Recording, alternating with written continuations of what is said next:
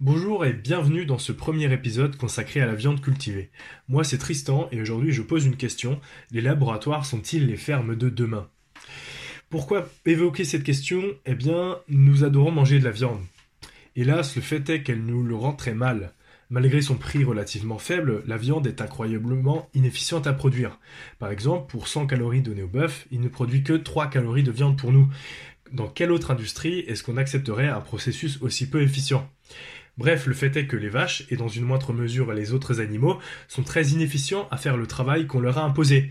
En plus de n'être pas très doués à cela, ils produisent énormément d'émissions de gaz à effet de serre, tout en accaparant les terres et en consommant beaucoup d'eau. Heureusement, depuis quelques années, des personnes planchent sur des solutions à ces problématiques alimentaires. Je vais essayer de vous présenter l'une d'entre elles, qui est la viande cultivée. Alors, en fait, la viande cultivée, donc à base de cellules, nécessite 99% moins de terre, 96% moins d'eau et produit 96% moins d'émissions de gaz à effet de serre que la viande conventionnelle. Et c'est tout simplement parce qu'elle a besoin d'être faite en laboratoire, ce qui prend beaucoup moins de place et utilise beaucoup moins de ressources. Euh, cela dit, vous pensez peut-être que ce n'est pas de la vraie viande. Alors, avant de répondre à cette question, nous allons devoir nous pencher sur ce qu'est la viande. Alors, Qu'est-ce que la viande? En fait, euh, quand on prend ce qu'est un muscle animal, on se rend compte qu'il est composé de 75% d'eau, de 20% de protéines, de 5% de graisse et d'hydrocarbures. Le muscle est en fait une collection de cellules appelées euh, les myofibrilles, et euh, elles sont composées de deux protéines principales, l'actine et la myosine. On reviendra là-dessus plus tard. Mais pour résumer, la viande, c'est avant tout de l'eau, hein, donc de l'hydrogène et d'oxygène, des protéines, donc des acides aminés, et de la graisse, à savoir du glycérol et des acides gras. Alors, donc ça c'est pour la définition de la viande, telle que, enfin, la définition biologique de la viande. Et avant de poursuivre sur la comparaison entre cette viande conventionnelle et la viande cultivée, je vais vous présenter davantage la viande cultivée. Alors, comment est-ce qu'on obtient de la viande cultivée? Bien d'abord, il faut capturer des cellules souches ayant le potentiel de devenir du tissu musculaire. Donc ça, c'est la première étape. Euh, la deuxième étape, c'est de faire croître et proliférer ces cellules. Ensuite, troisième étape, c'est de les inciter, inciter les cellules à former des structures fibreuses. Et Enfin, la quatrième étape, c'est de nettoyer les cellules issues du tissu musculaire et ajouter toutes les autres cellules nécessaires, par exemple les cellules graisseuses, pour créer un produit savoureux qui a à peu près le même goût de, la viande. Alors, les étapes 1 à 3, donc la, capture des cellules, le fait de les faire croître et proliférer et les inciter à former des, euh, structures fibreuses, et ben ces trois étapes répliquent un processus appelé la myogénèse, qui crée du tissu musculaire. Tandis que la quatrième étape, donc le fait de nettoyer les cellules du tissu musculaire et d'ajouter des autres cellules nécessaires, eh bien ça, ça consiste à créer les 5% de matière grasse et de saveur que nous apprécions tant en mangeant de la viande. Alors avant j'ai évoqué le terme de myogénèse hein, pour, expliquer euh, euh, le, processus que, répliquaient les trois premières étapes. Eh bien si vous ne savez pas ce que c'est, on va la définir dès maintenant. Euh, en fait la, la, myogénèse débute avec une cellule qui a le potentiel d'être du tissu musculaire et qui si on lui donne les bons nutriments continuera à proliférer et à se différencier en myotubes. Ces tubes sont ensuite combinés pour créer des myofibres qui se combinent ensuite pour former des tissus savoureux. Donc voilà pour la définition de la myogénèse. Euh, j'aborderai chacune des étapes du processus de culture de la viande dans les prochaines, euh, minutes. En revanche, avant de continuer, euh, je pense qu'il est important de préciser quelques notions de vocabulaire. En fait, la myogénèse, c'est le développement du tissu musculaire. Le myocyte, c'est une cellule musculaire. Et en fait, tout ce qui commence par myo, ça fait référence à une, cellule sur son chemin de devenir du tissu musculaire.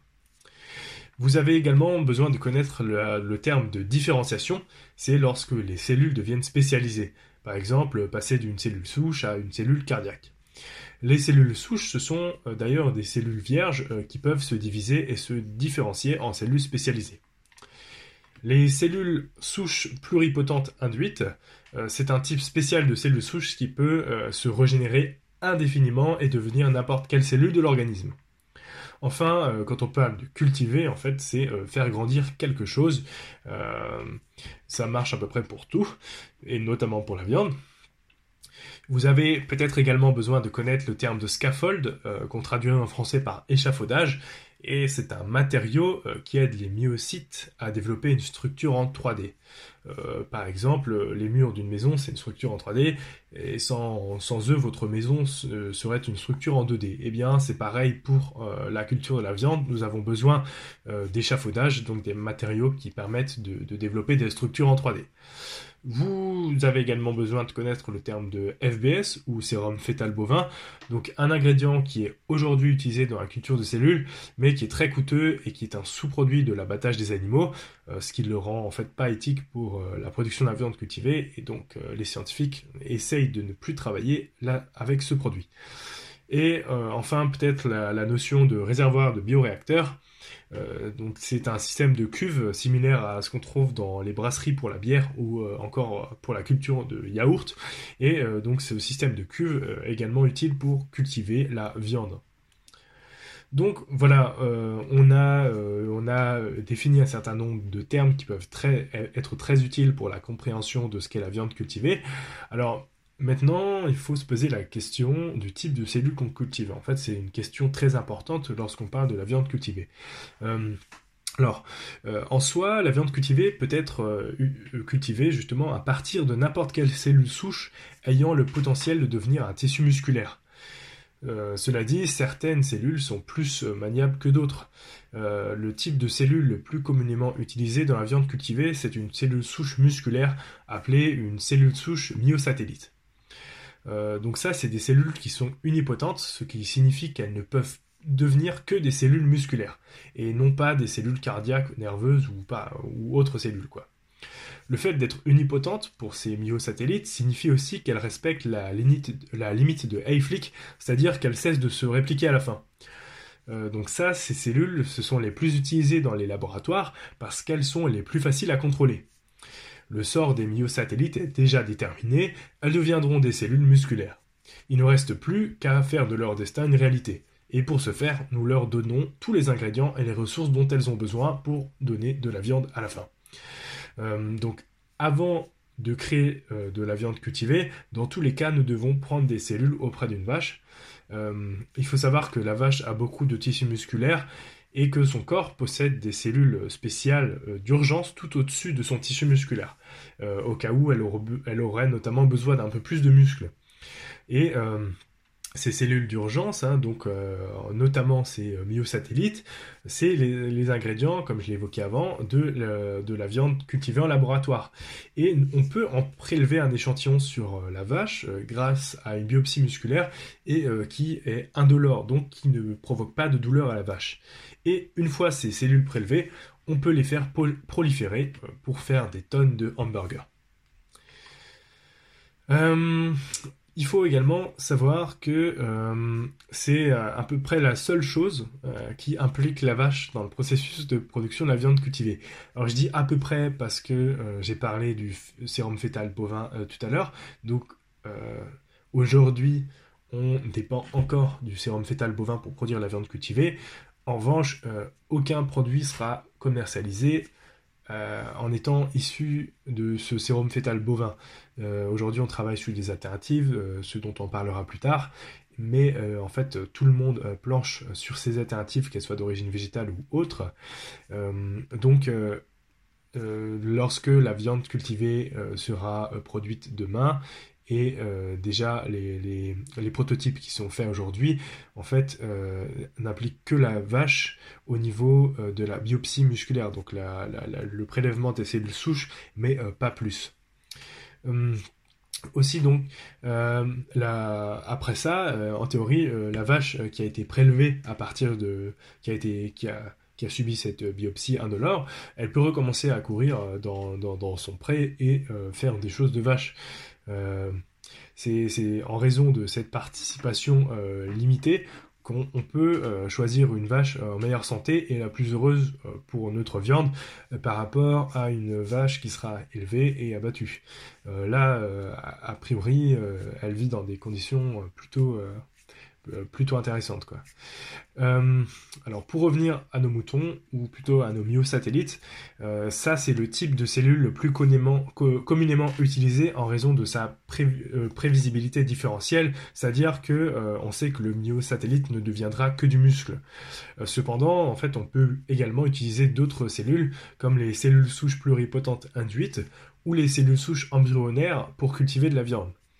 Euh, ces types de, cellules sont pluripotentes et totipotentes, euh, ce qui signifie en fait qu'elles peuvent devenir n'importe quelle cellule du corps et euh, qu'elles ne sont pas limitées par la limite de Hayflick, c'est-à-dire qu'une cellule souche pluripotente induite ou une cellule souche embryonnaire peut a priori nourrir le monde entier et au-delà dans la mesure où elle cesse pas de se répliquer à un moment. Cependant, le problème avec ces cellules souches euh, pluripotentes, c'est qu'elles sont difficiles à contrôler. Des recherches sont en cours pour contrôler la différenciation de ces cellules, mais euh, en revanche, la, prolifération est facile. C'est, vraiment au niveau de la différenciation que, c'est difficile. Euh, donc, avec ces cellules, on a deux choix en fait il faut les faire proliférer d'une part et il faut les faire se différencier d'autre part. Par rapport aux myosatellites, euh, il y a des avantages et des inconvénients qui sont clairs. Donc pour les myosatellites, euh, l'avantage c'est clairement la différenciation, puisqu'on sait déjà que les cellules ne deviendront que des tissus musculaires. Et euh, l'inconvénient de ces myosatellites, c'est que c'est la prolifération. En fait, étant donné qu'elles ne sont pas pluripotentes, elles ont un nombre spécifique de fois où elles peuvent se repliquer. Alors que les cellules souches pluripotentes, hein, que ce soit les, les, IPS, donc les cellules souches pluripotentes induites, et les cellules embryonnaires, elles ont une prolifération qui est infinie. le problème, c'est qu'elles sont dures à contrôler au niveau de la différenciation. Hein. Ces, ces cellules souches sont des rebelles. Alors, à retenir euh, pour cette étape, on peut utiliser n'importe quelle cellule ayant le potentiel de devenir du tissu musculaire. Euh, on, peut aussi bien utiliser des myosatellites que des cellules souches pluripotentes induites que des cellules embryonnaires, mais euh, chacune a ses propres limites. Et aujourd'hui, il n'y a pas d'évidence sur la, la, meilleure cellule souche à utiliser. Une fois que nous avons ces cellules souches, euh, peu importe lesquelles mentionner, nous voulons en fait les euh, laisser proliférer et se différencier. La question est comment ces cellules souches se différencient-elles et prolifèrent-elles? Je vous donnerai deux réponses. Euh, la première, c'est l'utilisation d'un milieu de croissance. Les cellules ne peuvent pas avoir faim, elles ont besoin de carburant pour progresser. Et euh, pour leur donner ceci, nous les trempons dans ce qu'on appelle un milieu euh, de, croissance. Euh, en anglais, on parle de cell culture medium. Et ce milieu de, croissance, il a plusieurs propriétés à respecter. Premièrement, c'est le fait d'être abordable et disponible en grande quantité. Secondement, c'est qu'il appuie le processus de prolifération. Ensuite, c'est la prise en charge de la différenciation des cellules. Puis, le fait d'être riche en acides aminés et en nutriments. Enfin, euh, pour des raisons éthiques, euh, c'est euh, le fait d'être exempt d'animaux, sinon c'est pas intéressant par rapport à la viande conventionnelle. Et enfin, le fait qu'il n'y ait pas d'allergènes pour la population générale. Alors, le, le, milieu de culture, comme j'en ai parlé avant, celui qui est encore utilisé actuellement, c'est du sérum fœtal donc d'origine animale.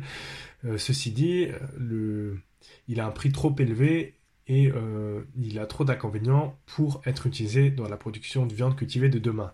Donc euh, personne ne compte l'utiliser quoi.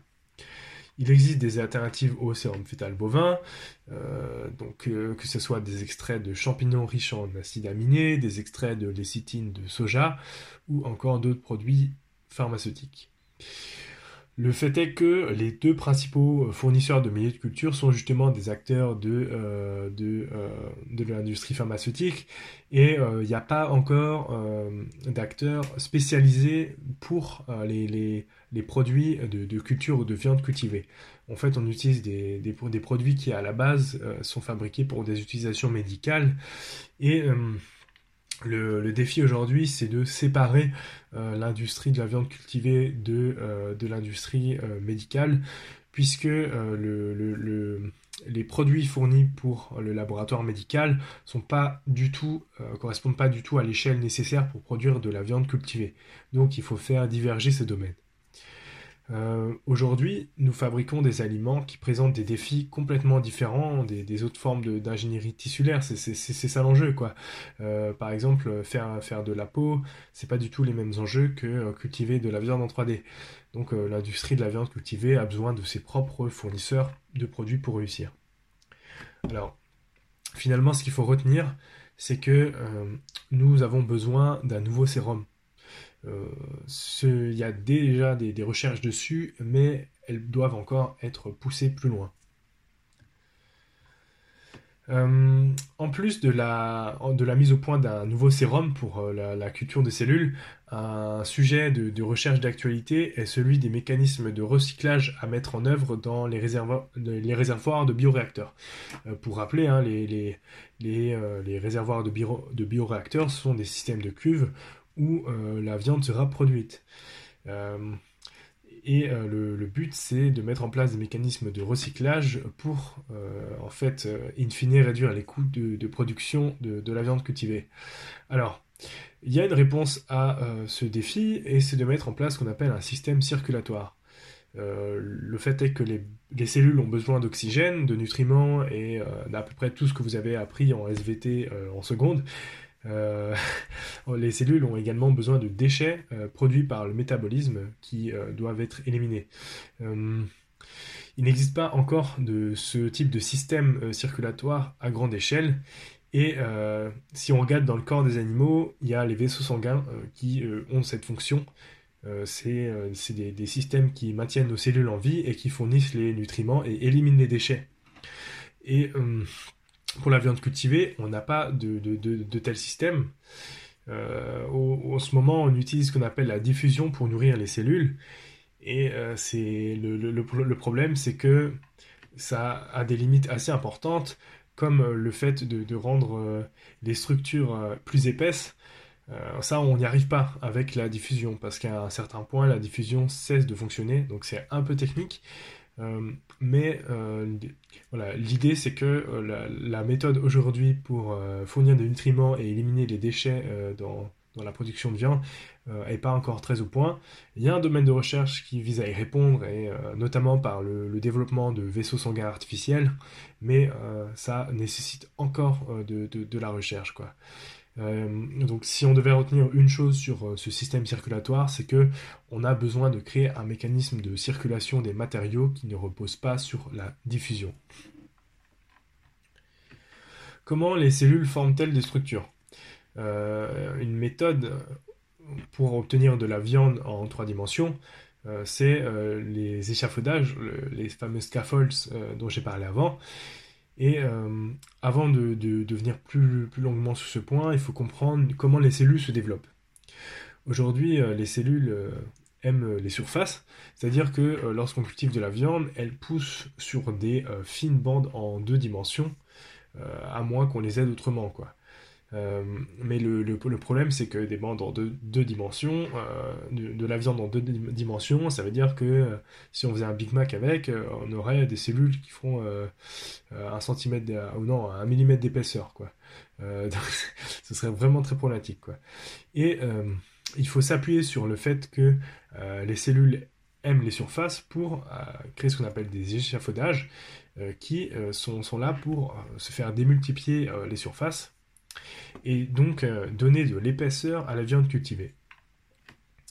C'est euh, ce qu'on cherche à obtenir in fine, à fine c'est des structures en 3D, un travail de, stratification cellulaire, euh, donc qui aujourd'hui est à ses débuts. C'est-à-dire que nos, techniques d'échafaudage ne sont pas assez sophistiquées pour quelque chose comme un steak de, culture. Il y, a bon, y a quand même Didier Tubia avec Aleph Farms qui a réussi à produire euh, un, premier, euh, un premier morceau, euh, donc, un steak complet en viande cultivée, c'était en décembre 2018. Donc ça a réussi à être fait à échelle de, de, preuve de concept. En revanche, on n'a pas une, technique d'échafaudage assez sophistiquée pour produire ces, ces, steaks en trois dimensions à grande échelle. Donc on doit encore améliorer le, contrôle de, ces structures. Et le, problème qu'on a mentionné avant, donc la, diffusion pour le système circulatoire, ce problème revient puisque une cellule doit être à peu près 200 microns de nutriments, ce qui signifie que les, produits carnés cultivés peuvent avoir une épaisseur maximale de 200 microns. euh, avec, la, avec, avec la diffusion actuelle. Donc euh, concrètement, c'est la, c'est la largeur d'un cheveu humain et c'est très embêtant. Heureusement, on a identifié une solution. Puisque la diffusion est vraiment capricieuse, ce qu'on doit faire, c'est développer un système circulatoire. Donc, euh, comme j'ai évoqué avant, c'est une piste de recherche, c'est les vaisseaux sanguins artificiels qui permettent de nourrir les cellules. Dans l'intervalle, cependant, nous devons encore améliorer notre capacité d'échafaudage euh, pour, travailler avec euh, ces, ces, systèmes de vaisseaux sanguins artificiels. Alors, il y a une approche aujourd'hui qui existe et qui consiste à utiliser des cellules végétales vides, ce qu'on appelle comme ça, comme échafaudage.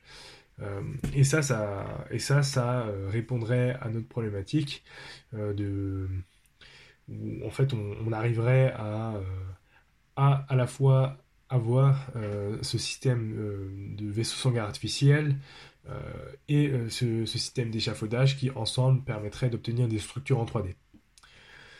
Il faut savoir que les échafaudages euh, aujourd'hui sont, conçus pour euh, reproduire des structures, euh, ce qu'on appelle des matrices extracellulaires de notre corps.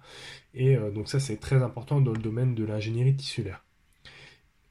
ça c'est cette caractéristique des échafaudages les, les, rend super importants. Alors pourquoi? Parce que donc, je viens de parler des matrices extra, extracellulaires. En fait, euh, les, matrices extracellulaires, c'est une structure de nombreuses euh, macromolécules, euh, comme les collagènes, les enzymes et les glycoprotéines.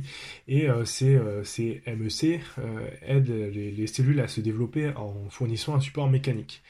Et en plus du soutien à la croissance, les matrices extracellulaires fournissent également des molécules de signalisation complexes pour que les cellules puissent discuter entre elles. Donc, en quelque sorte, euh, les matrices extracellulaires sont une mère pour les cellules. Et euh, ce qu'il faut retenir, c'est que euh, l'utilisation de, matrices extracellulaires pour développer des structures capables de, créer des tissus en 3D, c'est vraiment crucial et on ne peut pas compter sur la diffusion pour l'apport en nutriments.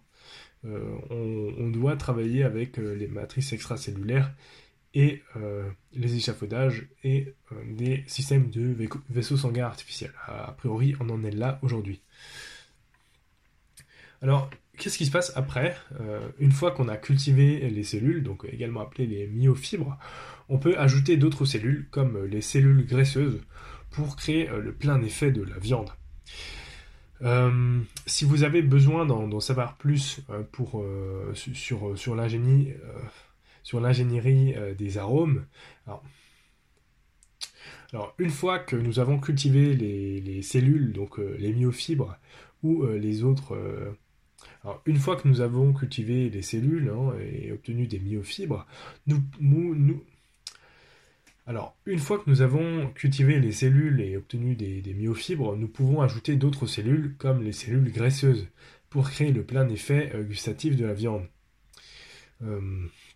Cependant, il faut quand même évoquer un certain nombre de défis qui euh, aujourd'hui sont encore euh, importants pour la viande cultivée. Euh, j'ai déjà dit avant, il y a la mauvaise diffusion et donc le besoin de nouveaux vaisseaux sanguins. Il y a euh, le développement du sérum et le milieu de croissance. Hein. Aujourd'hui, en fait, euh, des, milieux de croissance euh, qui soient pas d'origine animale, mais performants et pas chers, on n'en trouve pas encore beaucoup, donc il faut accélérer leur développement. L'échafaudage ou le scaffold, en fait, pas assez adapté. Et aujourd'hui, il semble que la meilleure chose que nous ayons soit d'origine végétale, soit. Et enfin, le coût euh, qui suppose l'ajout de, cellules graisseuses euh, intéressantes pour obtenir quelque chose très très proche de la viande ou identique à la viande. Enfin, nous avons également le contrôle des cellules euh, souches qui sont pluri- ou totipotentes, comme on l'a évoqué avant. nouvel élément dont on n'a pas parlé mais qui sera crucial, c'est l'acceptation par les consommateurs. Également la réglementation alimentaire pour in fine pouvoir vendre légalement ces produits. Et, Et peut-être le, défi le plus important, c'est de construire un système de production de viande cultivée à grande échelle. J'ai l'impression que on a déjà pas mal parlé de la diffusion, du développement, du, milieu de croissance et de l'échafaudage. cependant, on n'a pas assez parlé, je pense, euh, du, quatrième point qui est le goût. Il faut savoir que la viande, euh, telle qu'on la connaît aujourd'hui, a 1000 molécules aromatiques qui composent son goût. Il y a de nombreuses variables euh, que nous pouvons modifier lorsque nous faisons de la viande cultivée. Il faut savoir que du, contenu du, milieu de, culture jusqu'à la façon dont on nettoie les cellules pour préparer pour les préparer à la cuisson, tout ça c'est ajustable. Euh, et d'ailleurs, il y a une entreprise qui bosse déjà sur le sujet, euh, qui s'appelle Just, et qui, elle, garde des chefs cuisiniers compétents à côté du laboratoire euh, pour que les pour en fait appuyer les scientifiques dans le, processus d'amélioration de, la saveur de, de, la viande de culture quoi. et c'est assez intelligent parce que finalement c'est vrai qu'il n'y a pas mieux que les chefs pour connaître la nourriture et, la, cuisine ça reste une science et un peu de l'art donc euh, le fait d'utiliser des, chefs pour optimiser euh, le, goût de la, et la saveur de la viande cultivée, c'est vraiment intéressant. Alors, deux autres choses savoureuses à noter. le fait est que euh, l'arôme est un facteur important dans la façon dont le cerveau perçoit ou, crée la saveur. Donc, d'ailleurs, il y, a un mot qui, désigne ça, c'est la neurogastronomie.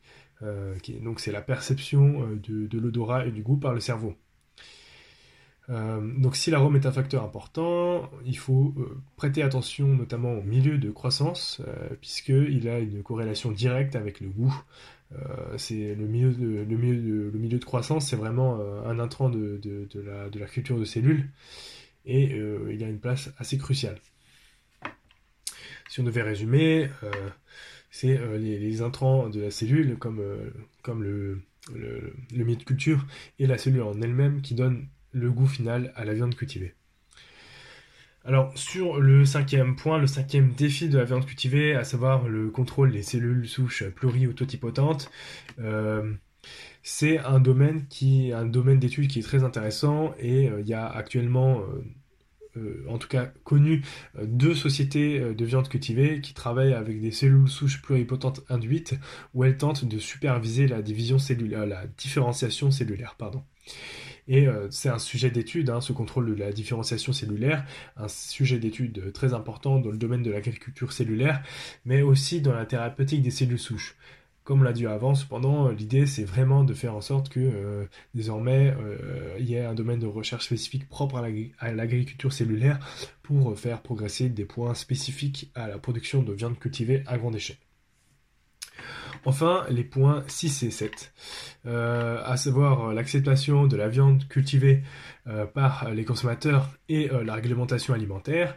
Alors là, sur ces points, ça dépend d'une part de la perception du grand public et d'autre part des gouvernements. Alors, ce qu'on sait sur l'acceptation de la viande cultivée par les, consommateurs, c'est qu'il y a deux éléments qui sont importants. Euh, d'une part, le goût et la nutrition, hein, les facteurs nutritifs et gustatifs. Euh, également la constance, c'est-à-dire est-ce que à chaque fois qu'une personne va acheter de la viande cultivée, elle aura un produit qui est bon? Euh, il y a bien sûr le prix. est-ce que le prix de la viande cultivée peut être inférieur au prix de la viande conventionnelle? Et euh, enfin, est-ce qu'on a une réglementation qui est sûre, c'est-à-dire qu'on ne s'expose pas à des risques importants en achetant de la viande cultivée Donc ça, c'est les principales euh, mesures d'acceptation des, consommateurs. Euh, les trois premiers, on sait qu'ils peuvent être résolus grâce au progrès de la science, hein. que ce soit, comme on l'a dit avant, les progrès dans les échafaudages, les milieux de culture, les systèmes circulatoires et les euh, des bioréacteurs. En revanche, pour euh, la réglementation, elle, elle est déterminée par les gouvernements ainsi que par les organisations qui travaillent sur l'implémentation des, systèmes de viande cultivée euh, pour, pour produire, pour suivre la, qualité du produit. sur ces points, on a besoin de réglementations plus souples et plus adaptées à la viande de culture. Et donc ça, c'est on est partiellement tributaire de, la réglementation et, des, justement des personnes qui gouvernent. sur le dernier point, et peut-être le plus important, là, le développement d'un système de production de viande cultivée à grande échelle. Euh, comme j'ai dit tout à l'heure, en raison des liens euh, de la technologie de la vente cultivée avec le monde médical, la plupart euh, des scientifiques et des chercheurs n'ont pas d'expérience dans la construction de systèmes cellulaires à, grande échelle, puisqu'on n'a pas eu besoin jusqu'à présent. Cependant, là, pour la, viande cultivée, viande on a plus que jamais vraiment besoin de construire quelque chose de scalable et de savoureux. Et le, fait d'avoir beaucoup de personnes qui viennent de l'industrie médicale fait qu'il n'y a pas suffisamment de personnes dans le secteur de la recherche sur la viande cultivée euh, à grande échelle, donc des personnes qui, se penchent, qui planchent euh, uniquement sur la viande cultivée. Et euh, il faut quand même savoir que le marché de la viande, c'est un marché à 1 billion d'euros. donc en français, 1 billion, c'est 1000 milliards d'euros. et on pourrait vraiment se demander si on va être capable de, mettre en place sur ce marché des, systèmes de, production de viande cultivée à grande échelle pour, euh, pour offrir euh, des produits de, culture au grand public. Euh, il y a, des approches qui sont intéressantes. Euh, moi-même, j'ai écrit un article et euh, je suggérais d'adopter un modèle de type Tesla, euh, donc avec des grandes usines pour produire à grande échelle, d'abord à destination des restaurants, puis à destination d'un public moyennement riche, puis à destination du grand public en troisième étape.